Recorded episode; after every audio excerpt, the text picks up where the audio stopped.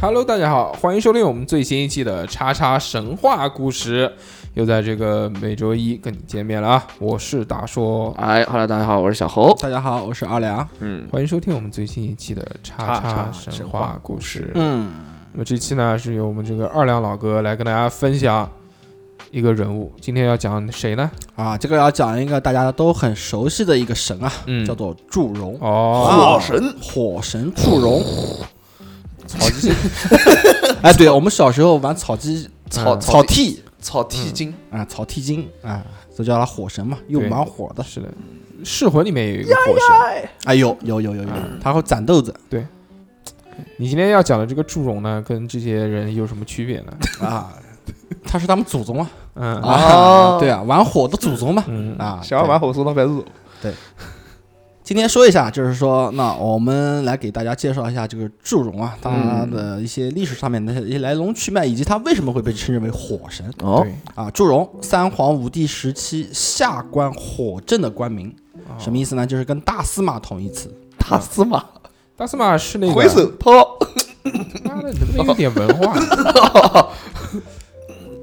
大司马就是很高的官职嘛，官职。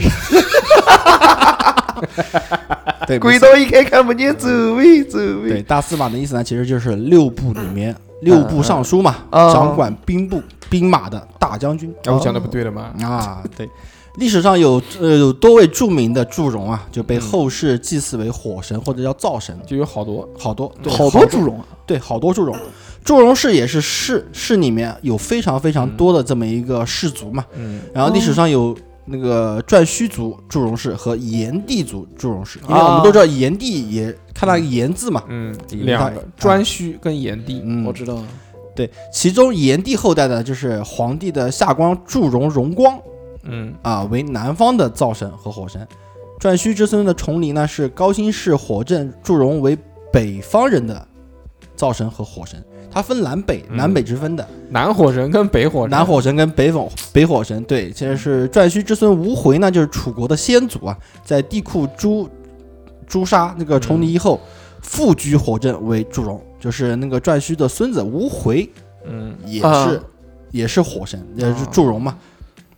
他其实是什么？就是说尧是那个尧帝时期啊，就就曾经弃用那个祝融的官名啊，就采用司马一名，就是商朝祖先弃为火正大司马，此为商人的火正火神。哦其实祝融这个东西呢，它原来其实就是一个官职，嗯，哦，我都不知道，我以为我跟你讲，我我要我要是不听今天二两哥说，我以为祝融是个人物的名 字，那你不啊跪下来听吗？真的，我哦，原来是个官职。对了解官职了解了解。官职呢，它也是什么呢？它也是就是在《史记·楚世家》里面啊说过，嗯就是重离居火正，嗯、就被命名为嗯祝融，就是说他当了这个官以后嗯就被命名为祝融，嗯然后吴回复居火正就为祝融，就是吴回拿回拿回这个火正这个官职以后也叫祝融，所以说楚国的始祖祝融本名吴回，因为火官的身份而被帝库命名为祝融，嗯明白了吧？哦就叫啊他就名字叫无回。对，所以说历史上面就说嘛，历史上我们听过关于祝融更多的一个故事，就是祝融和共工之间的大战，嗯哦然后共工打败以后，一气之下撞了不周山， 嗯哦然后后面出现了女娲补天。啊啊啊，对，这么回事，其实是因为什么呢？其实就是因为这个官职的原因，嗯，他们是啊同一期的，对，所以说是因为就是祝融他是下官的官名，下官呢就是兵部，嗯知道吧？下祝融就是相当于当时的兵部尚书，萧关然后现在就是演化到现在以后啊，它祝融里面分下来有八个姓，嗯，来给大家说一下啊，廖懂料哎怎么这么脏啊？这个是廖啊 不料是尿，嗯啊哎啊廖料董嗯彭嗯秃嗯，秃就是秃子的秃，哦，还有姓秃的，我吐吐黄油吗？还有姓云、嗯姓曹呃哦，姓操甄嗯啊，都然都是啊后火字辈儿的是吧？都不是火字辈的，嗯 哦，啊都不是火字，对。但是最后一个呢，就是前段时间有一个电视剧比较火，叫《嗯芈月传》，啊啊，芈也是祝融八姓其中一个啊。啊就米家往上的话，可能就是兵当过那个兵部尚书嘛。啊然后在这边的话，就给大家就是稍微介绍一下，就是里面的一些呃，就是关于官职这么一个一种说法啊，嗯嗯，叫做第一个是天官，嗯掌管的是吏部，吏部吏部吏部尚书啊啊。然后黄云是土政中官，掌管的是户部，嗯吏部是讲是什么？管吏部讲管什么呢？对管所有官呃四品以下官员的任命哦，就是人事人事，对，吏部，那户部是户部管钱啊，了解啊。然后青云是木政春官管掌管礼部礼部是祭祀。祭祀啊，我就只是大概说一下，它其嗯嗯实嗯还有很多细分的一些东西，嗯只是大概说一下。然后缙云是火正下官，掌管的是兵部啊，啊。然后白云是金正秋官，掌管的是刑部刑部是刑法刑法对啊。然后黑云是水正东官，掌管的是工部，就是建筑方面的啊啊，建国家建设嘛，就是全归这个工部去管。然后祝融这个词呢，就是解释一下它那个祝融为什么叫祝融，这个意思是什么？嗯祝融指的是南屋，容啊祝指的是南屋，容啊指的是大明大亮，这泛指光，就是明亮的意思，哦，就是夏天四季中光明最多的季节，所以祝融用作下官的官名，是这么、这么一个来历。了解然后后来因为什么东西呢？后来因为我们祝都知道，就是有个词叫做祝融之患嘛，就是因为什么？就是因为在古代战争中啊，就是第一次使用火攻以后啊，就发现它的杀伤力太强大。嗯非常非常强大，就是可以一次性可以消灭很多很多敌人。所以说，把火灾啊，就现在的人把火灾引为叫祝融之患，就是因为他在战争中所体会出的巨体现出的巨大的一个威力，就是这么一个这么一个缘由啊哦了解了啊对。然后前面又说到，就是因为祝融就是有南北方嘛，然后我们当时也知道，就是楚国是北方中原祝融氏的后代。然后后来呢，就是楚国就北方北方氏族啊，成为了南方的统治者，所以说嗯共工和祝融的大战也是因为这个南北地区的一个问题所造成的这么一个说法哦南北战争。啊，就是北方统治南方嘛。操，北小黑你好像听懂了一样，小小小，美国的吗？，啊，小侯，那我再问你一个问题啊哎，不是你不要问我，我真不懂。问你一个常识吧，好吧嗯，嗯不问你这个，就嗯是打火机跟火柴谁先发明的？那肯定是打火机先发明的，他可能应该听了我们看过的，我看过的，我看过这个，哦看过打火机当时发明的那个情况，不是不是那不个人 是，说，哎，给你演示一下，但是我还真不知道为什么打火机先发明，然后再发明火柴，啊，就我不那知道，但是我不知道缘由，但我知道这个结果。嗯好，那今天就给大家说一下，就关于这个嗯祝融另外一个很有名的一个故事嗯啊，我们知道叫做有个词叫做钻木取火。嗯，嗯嗯，那其实大家有没有听过另外一个词叫基石取火？哦，就是打那个打火石，啪啪啪，然后就冒火嗯星儿。对，就是因为什么呢？因为一开始他们在那个远古社会的时候，他钻木取火是吧？没问嗯题，可以搞出火种出来，但是有个前提就是受天气的限制对，木头会潮，啊。如果一旦下雨的话，木头一湿润，你没办法，你没办法打，就对是对说对你对一个火种你就没有办法保存下来了。对，是的，所以说他们有一次呢，就是突降暴雨，就把他们的火种全部给灭了。哎呦，然后他们这帮氏族的人呢，就躲到那个山洞里面。那山洞里面的话，因为木头也湿了，他们没办法去钻木取火，那怎么冷啊办？对，又冷，嗯然后食物又是生的，嗯没办法。然后就是什么？然后就是，呃，当时的祝融啊，就是一生气啊，就拿石头去地上的石捡起石头来嗯砸墙壁上面的岩石，哦，发现嘛，对吧？嗯那个 Motherfucker 啊， 发现然后发发现哟，有火星，有火星冒出来，哎呦，哎，然后他就把当时的首领皇帝嘛，赶紧拉过来，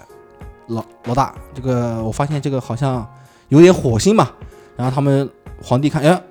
说不定能把火搞出来，对吧？吧？然后他们就招来手底下的一些一些壮士，啊，这种老大哥嘛，对吧？嗯思考一下，怎么样才能把这个火真正给弄出来？嗯？摩擦摩擦，对，因为你你把那个通过摩擦你可以取火，但是你这个火怎么保存下来呢？嗯哎，对，对吧？这只有火星子啊然这么后搞然后就招了一帮人过来，你想想出来搞 走，脱衣服啊嗯啊啊！有个老大哥想着要脱衣服，因为衣服里面你有那个棉絮嘛啊啊，棉絮的话不是易燃物嘛，他就把棉絮那个放在下面，啊，啊，他在然后他上面用石头去击打他的石头，应该是麻，应该是麻类的或者是草系的东西，应该不是棉。他们那个年代应该还没有棉花这个东西，啊，哦，那应该是花絮嗯，啊，有啊，对对吧？对对对对对对对对，大叔哥说的没错，作为这个妈的专注服装三十年的一呃说到他的专业方面的东西了个亚啊，亚麻，对，然后他就是就把这个花絮啊放在下嗯嗯面，然后他个火星蹦出来以后蹦的不是很激烈吗？嗯然后落到那个花絮上面啊，引燃，引燃了嗯啊，然后这个就是呃祝融来了一个很就很出名的一个故事，嗯就是积石取火，然后就这个垒到了他自己身上，功劳说哎，这是我搞 的，对，然后从此后面世人又把它称之为赤地嘛，嗯，赤底，因为已经有炎帝了，不能叫，所以要叫赤底，是不是这反个意正思都？是都是红的，都是红的。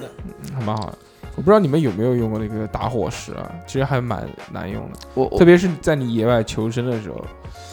对，我在那个美拍上面看过，就是他们要做饭的时候，他嗯们拿一把那个稻草放在下面，然后拿打火石，星星星星星，然后就会冒火星。因为嗯不用火柴或打火机，他们就没有用火柴，因为可能风太大或者是干嘛的。不开不不开心使用嘛？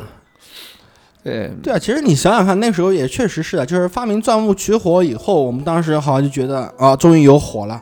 可以有生产力，但是没有考虑到天气问天气原因和保存的问题。对，嗯它不像我们现在，你打火机一掏出来，当时其实一他们这些人啊，对于保存火种还是非常重视的，嗯因，为他们每一次生活对他们来说都是一种挑战性，嗯所以他们当时保存火种最多的呢就是留很多，然后放在山洞里面一些，因为山洞来说相对于来说是潮呃是比较干燥的，呃干燥一些的地方，不会被那个水弄到嘛。嗯到后面慢慢研发出来呢，他们就会研发出那种黯然的火种。就在在古代，当然不是原始啊，嗯在古代的时候，黯然是什么呢？就像我们看到，就像那种黯然武武销魂。不是火炼武侠武侠小说里面，嗯你有一个那个小像木桶小木桶，你把那个木桶一拔，一然后抽用嘴啊一吹，就啊嗯哦它就着火了。那个，对，那叫火炼。那个就是黯然。黯然这个东西呢，其实还是很牛逼的，因为我小时候就做过这样的实验。 嗯，我们那个时候在学校上学嘛，嗯，上大学的时候都是上下铺，上面那个床铺，人家不是 不是那个棉花胎嘛，棉花胎中间有那个木板隔着，都是木板架着，嗯中间会露出那个棉花胎，你懂我？哦，我懂，我我懂，我懂，就像就像你屁股如果坐在自行车的那个后座上 面，就会勒勒出勒出那个一道一道屁股。肉杠。 嗯，我知道。那个棉花胎就是这样的一个。我们小时候抽烟，躺在下铺，手贱，你知道吗？嗯就往那个棉花胎上点了 一下，你看，哎呦我操，黑了，然后就掸了掸，然后就就就也没有，然后就把烟继续抽，抽完了之后就去吃饭了。吃完饭之后，我早一回宿舍，他妈整个宿舍全他妈是烟。我没没有然后就找呗，就是烟是从哪边出来了，一看啊，就是那床棉被，那个棉被还一直在黯然，已经烧出了一个大洞，但是没有明火。当我们把那个床棉被拿下来，用脚去踩的时候，就火就冒出来了，啊，哦，因为有空气更大的接触了嘛。那那它这个黯然的话，它怎么样去保存呢？嗯，不知道啊，啊，好，对，这个其实的话，因为我们都知道了，如果你火想燃烧的话，你必须要有氧气嘛。黯然嘛，短时间的，它不会很长啊。嗯，了解你不是你不可能说你妈保存存一辈子，啊你短时间两三个时辰还是可以的。啊，有这个时间，你的来回一趟就结束了，对不对？对你回去你再重新做嘛。它这是用那种像那种棕一样的那种东西，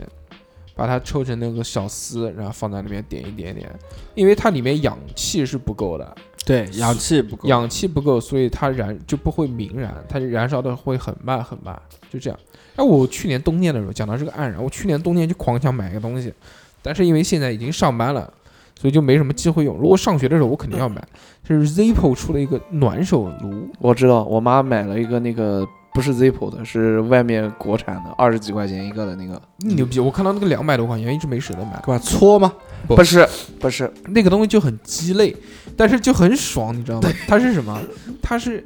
跟 Zippo 很像，像一个打火机一样的，嗯，但是它是一体式的，呃，一个小铁像一个小铁蛋一样的小鸡蛋，扁扁的，嗯，里面它有那种燃烧的那种棉花，嗯，然后你也倒煤油进去，它就是黯然哎。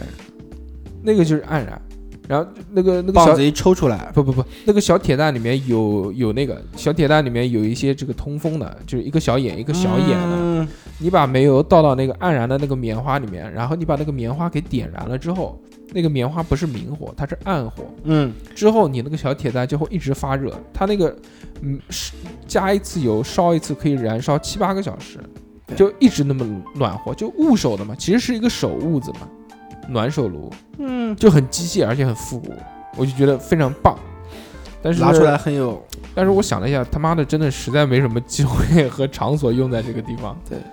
嗯，就给女生用应该会非常有逼格。嗯，探险探险的时候用，买两个送一下吧，一人送一 个。嗯嗯什么鬼？可以可以可以可以，行啊，嗯，那么这期这个我们二两哥跟我们讲了这个祝融， 祝融火神祝融，嗯而且他是从这个相对来说历史的这个层面层面跟大家分享了，就没有讲那么多神神奇奇各种法力啊、什么故事啊。当然，我们也知道这种神话故事也是从历史人的这个也是人物里面呃对对对对传流下来的，对对吧？好，那么这期感谢大家收听，我们下个礼拜一再见，大家拜拜，拜拜拜拜。